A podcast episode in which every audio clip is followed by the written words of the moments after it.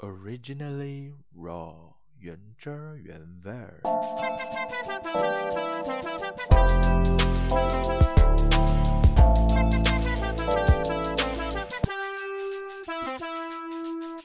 Hello，大家好，欢迎再次收听 Originally raw，我是嘉恩。在正式进入今天所要聊的主题之前呢，我想要做一个小尝试、小实验，那就是可能在未来的 podcast 里面呢的开头或者结尾插播一个算是迷你单元吧，我叫做 Drive Through 德莱素小占卜。为什么想要加入这个小占卜呢？那是因为我先说到我中学的时候吧，就是那时候或许看了很多那种台湾的综艺节目，然后他们会请很多玄学的专家到节目上，然后会聊很多关于星座啊、运程啊、风水啊、塔罗占卜等等的。就从那个时候开始呢，我就算是喜欢上。玄学类的东西，喜欢上塔罗和占卜相关的东西。然后大一点呢，我就开始收集塔罗牌，然后再收集神谕卡 （Oracle Cards）。那既然都收集了，我就觉得不用白不用，但又不想太过深入或给大家太有玄学的 feel。所以呢，我就做一个小占卜。那我们就开始这一次的小占卜吧。先说这是一个无限时的占卜 （timeless reading），没有限时间或日期的。也就是说，你什么时候听到这一次的占卜，那占卜所预测的事情呢，将会从你听到的这一刻开始算起。那这一次的占卜主题就是。近期三周内，你可能会遇到的一些能量或大方向的主题或一些关键字，我最多最多加一点点简单的解释。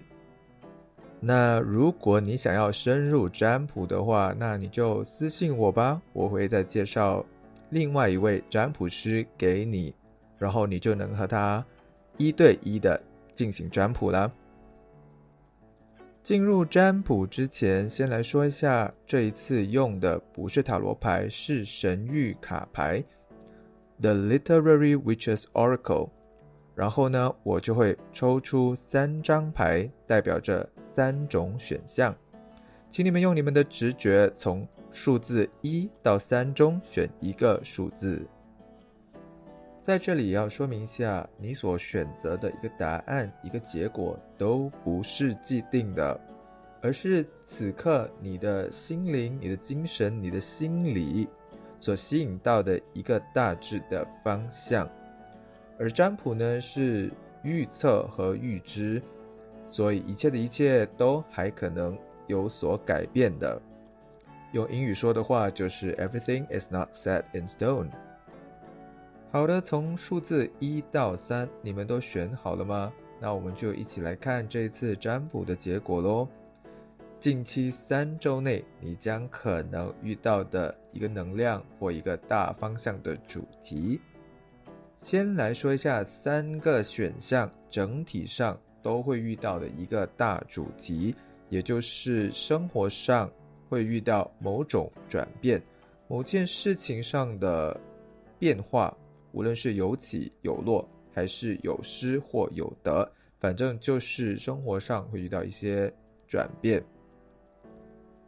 接下来就进入个别选项，选择一号的朋友，我为你们抽到的牌叫做 House，房子或屋子，而它的三个关键字是 Stability 稳定，Stagnation 停滞，还有 Family 家庭。意思就是说你在三周内。所遇到的某种生活上的转变呢，有些人会觉得这个转变是能给他们一些安心、安全感或稳定度，而有些人呢会觉得这个转变让他们有止步不前的感觉，有停滞的感觉。无论是稳定还是停滞，都和家庭有关。比如你因为这个转变而和家人更靠近了，所以你感觉到安心，你感觉到有安全感。又或者，比如像在这一次的疫情，你被迫困在一个地方，而和家人有所疏远，让你感觉到很难过。还有另外一个可能，就是你因为家人的事情，你因为家人所发生的一些转变，而让你有止步不前，或者有停滞感等等的状况。所以，无论是哪种状况，我都建议选择一号的朋友们，你们可以尽可能的和家人进行交流，或者沟通，或者互动，来平衡这个转变所带来的影响。而选择二号的朋友们，你们的牌是 Lantern 灯笼，关键字是 Guidance 指引，Instinct 直觉，还有 Trust 信任。我觉得这张牌所要表达的蛮明显、蛮直接的了，说的是选择二号的朋友们，你们将在三周内所遇到的生活上的转变当中，获得了你们想要的一个启发，你们想要的指引。无论你们觉得是上天的安排、上天的指引，还是你们自己从身边的周围的人事物得到的一个灵感。都请你们相信你们的感觉、你们的判断能力，还有你们的直觉。如果这个生活上的转变要你们做出某种选择或决定，如果你们觉得那是错误的，请你相信你的直觉；如果觉得那个选择或决定是正确的，那也请你务必相信你的直觉。然后还有一些人呢，会在这个转变当中获得了他人的信任，又或者他人获得了你的信任。所以我的建议就是，选择二号的朋友们，你们在这个转变当中就放心坦然的去应对吧。然后来到最后一个选项，选择三号的朋友，你们抽到的牌是 Cat。猫咪，它的关键字是 the untamed，我翻译成桀骜不驯的；self ownership，拥有自主权的；还有 watching，观看或观察的。选择三号的朋友，你们给我的感觉就是屹立不摇吧。无论面对怎样好的或坏的生活上的转变，你们都懂得静观其变，然后。有自己的一套应对的方式。我对你们的联想就是那种有什么困难、有什么麻烦、有什么问题都会去解决，然后命运掌握在自己手中的那一行人。所以呢，我可以直接来一个总结了。无论这三周内有什么样的转变，我相信你们都可以应对自如。好的，这一次的小占卜就到这边。会不会有人喜欢这个迷你单元呢？又或者觉得这个单元很突兀，都可以到我的 IG 私信我，又或者到我的 YouTube 频道这一集的 Podcast 下方留言，让我知道你们的想法。稍后呢，我们就正式进入这一集的主题喽。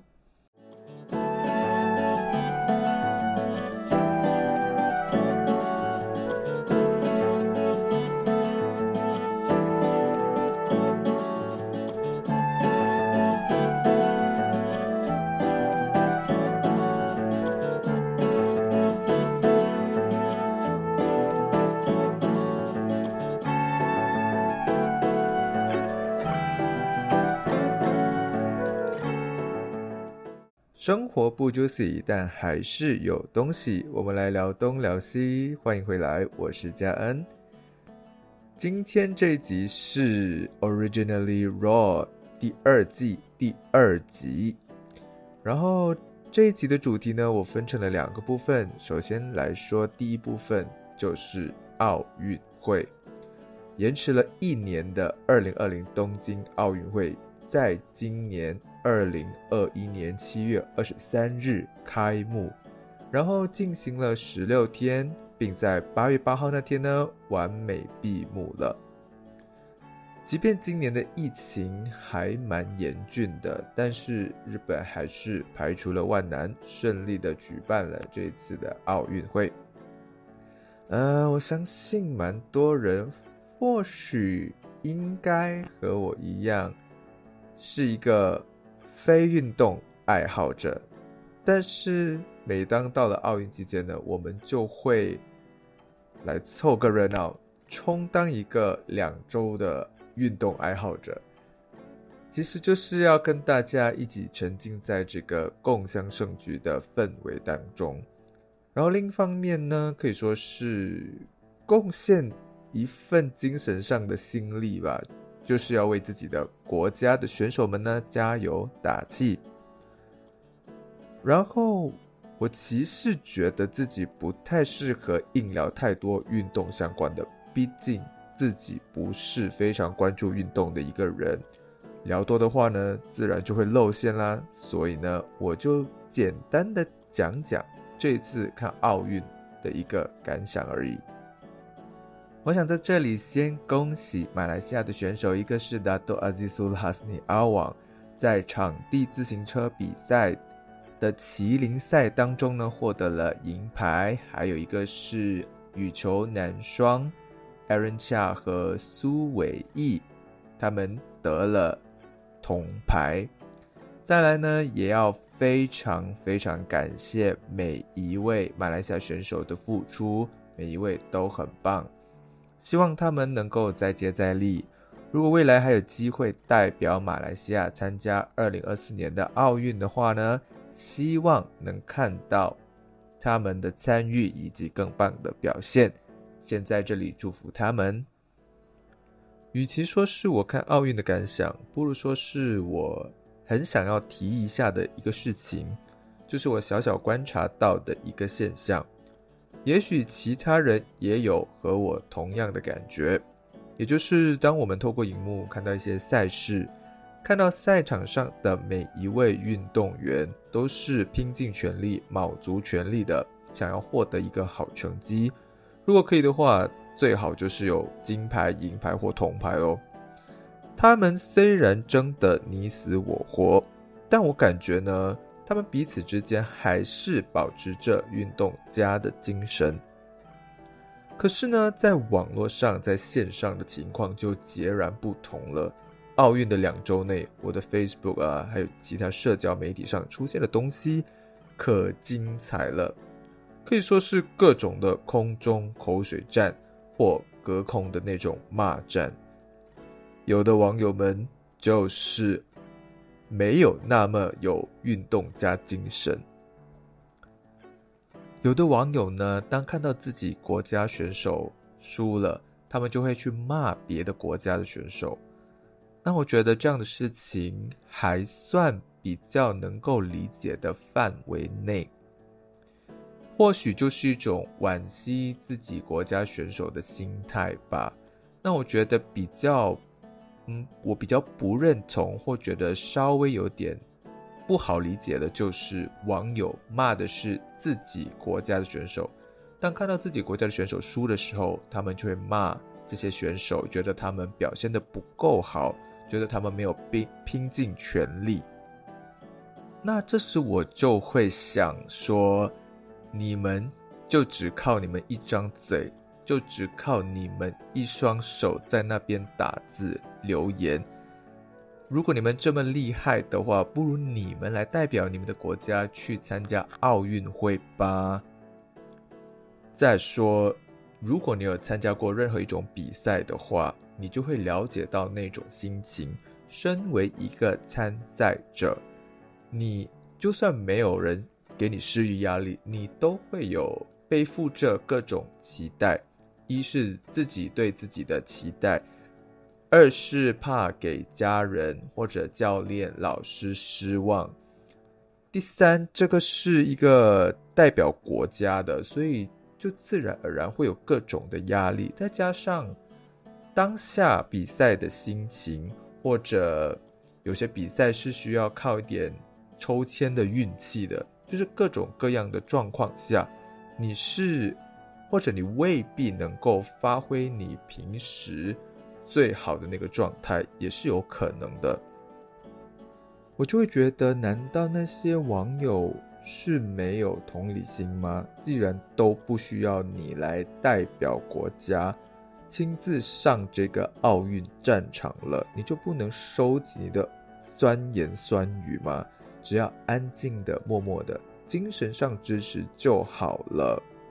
他们不需要你的额外多余的负面能量。如果那些选手还有后续的比赛，但是他不小心看到了你的酸言酸语或者恶意批评，而影响了他心情，影响了他的比赛。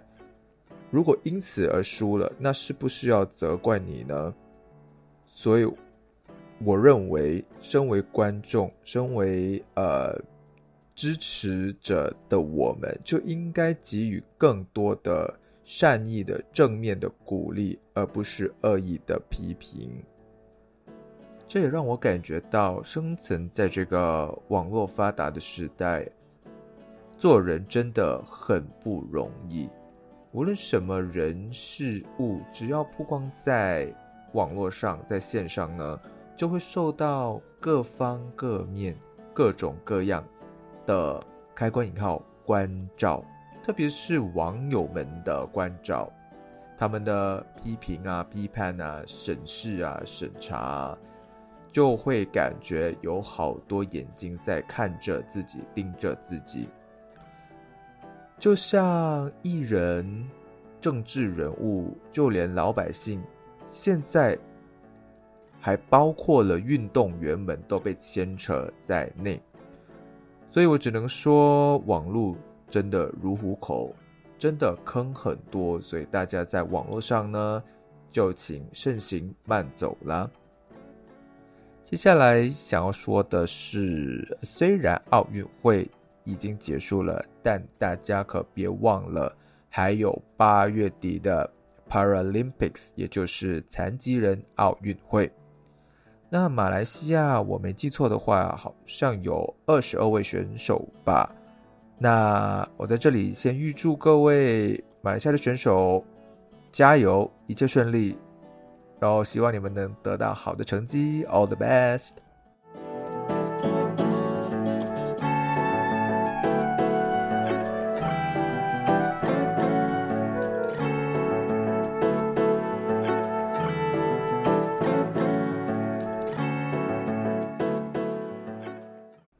部分，我想要分享的是，我最近看了两部电影，两部与马来西亚有关联的电影。其中一部呢是关联比较大，因为它是马来西亚与台湾合作的，然后马来西亚呢的参与的部分会蛮多的，从导演到演员到取景。然后另外一部呢，唯一的与马来西亚有相关的，也就只有导演，导演是一位马来西亚导演，所以是一部由马来西亚导演执导的中国电影。但在这之前呢，我想先说一下，如果我不小心剧透了，那就真的很抱歉喽。再来，我觉得，我个人觉得，马来西亚比较有深度或比较文艺一类的电影呢，是蛮稀有的。所以在这里，与其说是要推荐两部电影，不如说是我觉得，嗯，大家如果有机会的话呢，就不妨去看一下。看的是马来西亚电影，特别是中文电影呢，在题材上或在拍摄啊、制作方面，或者演员演技等等方面，有没有比之前更加进步了？此外，我也认为哦，本地的影视制作呢，是不是能够多使用、利用电影来探讨一些马来西亚的社会议题，然后让我们。身为观众的我们，是否以能够以更开明的态度来透过电影探讨或反思一些呃本地的社会议题？那就先从呃那部马来西亚与台湾合作的电影开始说起吧。那部电影叫做《迷失安迪》（Miss Andy）。因为题材的关系，我想马来西亚上映的几率非常非常非常小，甚至不会上映吧。它也有可能很难被马来西亚的人注意或发现到这部电影的存在。因为我自己本身也是从呃非马来西亚的媒体知道的，我从陶晶莹陶子姐的 YouTube 谈话类节目《讨口秀》上知道这部电影。先从《迷失安迪》的导演说起，他是马来西亚导演兼演员的陈立谦所指导的。然后主演呢是陶晶莹的丈夫李李仁，还有林心如。接下来是呃马来西亚的歌唱团体呃东宇哲的阿泽陈泽耀。《迷失安迪》也是林心如首次担任电影监制，而且这部电影呢，整部电影都是在马来西亚取景。这就是为什么我想要看这部电影的原因，因为就是想看这样的题材在马来西亚拍摄会有怎样的一个效果。那这部电影到底是怎么样的一个题材呢？《迷失安迪》的主题涉及了 LGBTQ 这个群体，故事主要围绕在李李仁所饰演的一名跨性别者，以及他所遭遇到的一些人事物。那这部电影也讲述了社会边缘人的故事，除了身为跨性别者的 Andy，还有。林心如所饰演的越南籍非法移工苏和，接下来的是听障少年，呃，由陈泽耀所饰演的阿德，他们三个成年人加一位小孩，也就是苏和的儿子呢，这四个人的因缘际会下，他们就形成了一种。类似多元家庭的一种氛围，他们一起生活以及生活上所遇到的一些事情。先来说说演员们吧，我觉得这三位主演都把各自的角色呢演得很到位。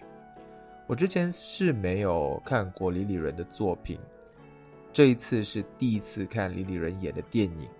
他给我的感觉就是很自然，比起。之前我所看过的电影电视剧里呢，看到那些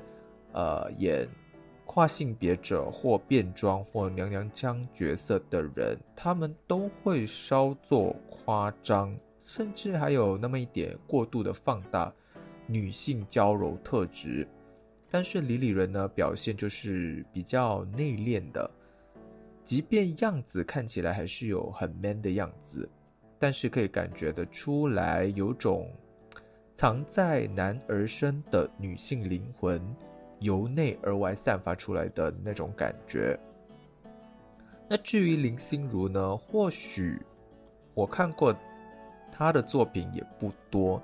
也就是从《还珠格格》的紫薇到之前看过的那个《谁是被害者》里面她演的角色，到这一次的越南非法移工呢。都是偏向一种可怜楚楚样子的角色，所以就觉得他的演技算是保持了他该有的水准吧。但是要特别点赞的一点呢，就是这位马来西亚的演员陈泽耀，之前有稍稍看过他在本土电视剧、中文电视剧里演出的表现，比起当时呢。他现在的演技真的进步蛮多的，里面饰演听障人，感觉很自然，而且演技也挺纯熟的。加上之前呢，他在金马奖因为《分贝人生》这部电影得到了肯定，所以呢，我觉得他的演员道路走得还蛮不错的。希望他可以继续加油，蛮看好他的。那回到电影的主题或题材上，比起很久之前，现在 LGBTQ 题材的电影呢，可以说是越来越常见了。以亚洲国家的话，比较多这类电影的就是台湾和泰国。那至于其他亚洲国家，特别是东南亚国家，LGBTQ 题材的电影就是非常少。马来西亚呢，就是其中之一。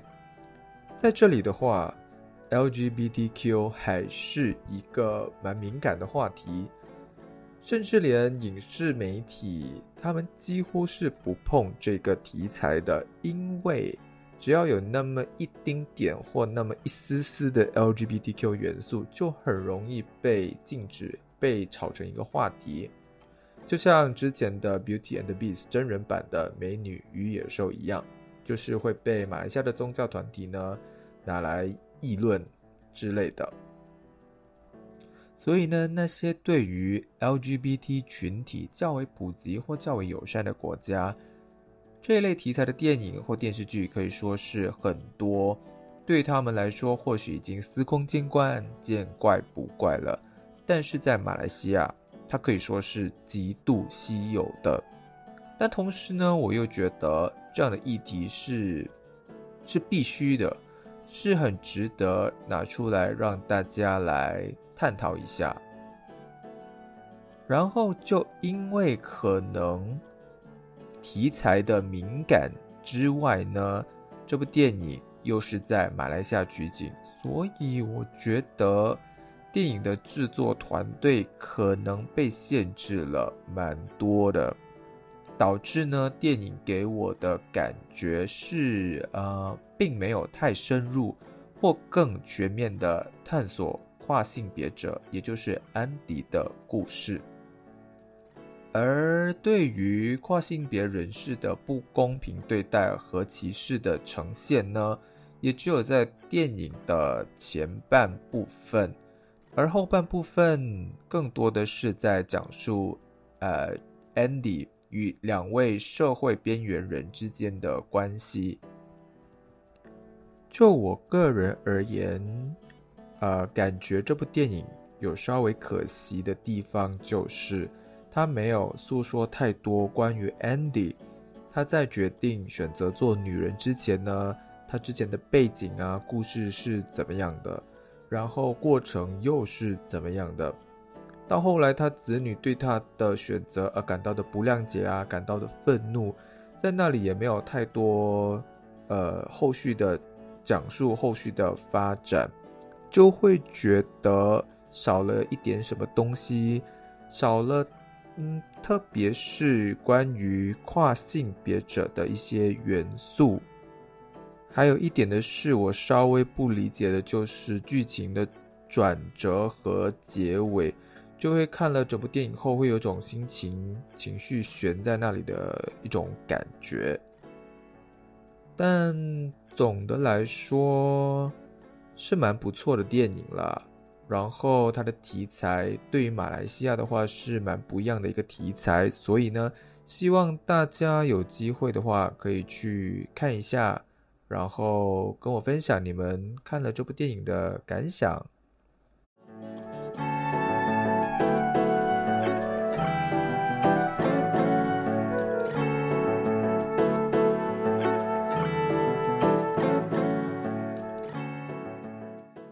第二部我想要分享的是一部中国电影，叫做《了不起的老爸》。他的导演是一位马来西亚导演，叫做周清源。我相信马来西亚的听众都对呃清源导演不陌生。清源导演的作品啊，我是越来越会想要去关注的，因为我觉得他是一位很有想法、很走心、很用心、很有内涵的一位导演。从之前的贺岁电影，呃，大日子、天天好天、一路有你，到后面的欧拉波拉，还有大大达，我都觉得他的作品是越拍越好。所以，当我知道他执导这一部《了不起的老爸》的时候，就一定要找来看。《了不起的老爸》是一部中国投资电影。所以它的制作团队啊，出品上都是中国的，然后取景也是在中国的重庆，里面的演员呢也都是中国的。故事呢讲述了一对父子之间的故事，儿子是一个患有罕见疾病却怀有马拉松梦的少年，父亲则是一个固执而且会逼迫儿子预习盲人生活的出租车司机。刚开始互不理解的他们呢，却因为要参加一场马拉松比赛，而重新的认识自我、提升自我，然后互相的理解与谅解。对于这部电影呢，里面演员的演技啊等等方面的，我就不予置评了，因为首先我也不认识这些演员，也没有看过他们之前的作品，但是我都觉得他们演得很自然啊，很棒。剧情的走向啊，的节奏的流畅度，我也蛮喜欢的。看完之后呢，就感觉，嗯，金元导演更厉害了。他拍出了跟之前不一样的感觉，拍出了一种新的感觉。了不起的爸爸里面有感触、有感动的点，但是他却不会煽情。可是对我个人的话，我就还没有感动到要飙泪的感觉，可能因为每个人感动到飙泪的那个点啊是非常不一样的，就看有没有听众也是看了这部电影，然后你们来分享你们的看法吧，是不是有感动到飙泪？然后我也上了豆瓣网查一下这部电影的评分，毕竟它是一部中国电影嘛，然后。豆瓣网又是中国人蛮常上的一个影视作品评分网站，所以就想看一下一部由马来西亚导演执导的中国电影是不是有对到中国观众的口味，然后他们会给《了不起的爸爸》多少分？豆瓣网上呢十分，这部电影就得了六点六的平均分，算是中等吧。我想哦，也许可能在一个马来西亚导演、一个马来西亚人的视角的角度来诠释中国的民情啊，中国的故事，还是会有那么一点点偏差吧。再来，这部电影让我懂了一个新的东西，呃，也就是没有参加过马拉松比赛的我这个宅男。从这部电影呢，知道了原来现实中有些马拉松比赛是有让残疾人士参加马拉松的，然后残疾人士能够和他们的陪跑员一起跑马拉松，这让我觉得呃挺有趣的，挺特别的，因为就会觉得啊残疾人士没有被忽略，而是越被受到关注的。最后呢。就想说，有机会的话，大家请去看这部电影，特别是马来西亚人哦。如果你们有在 follow 清源导演的电影，就一定要支持一下。我也期待清源导演未来可以有更多更好的作品。好的，这一集的分享就到这里喽。我是嘉恩，我们下一集再见。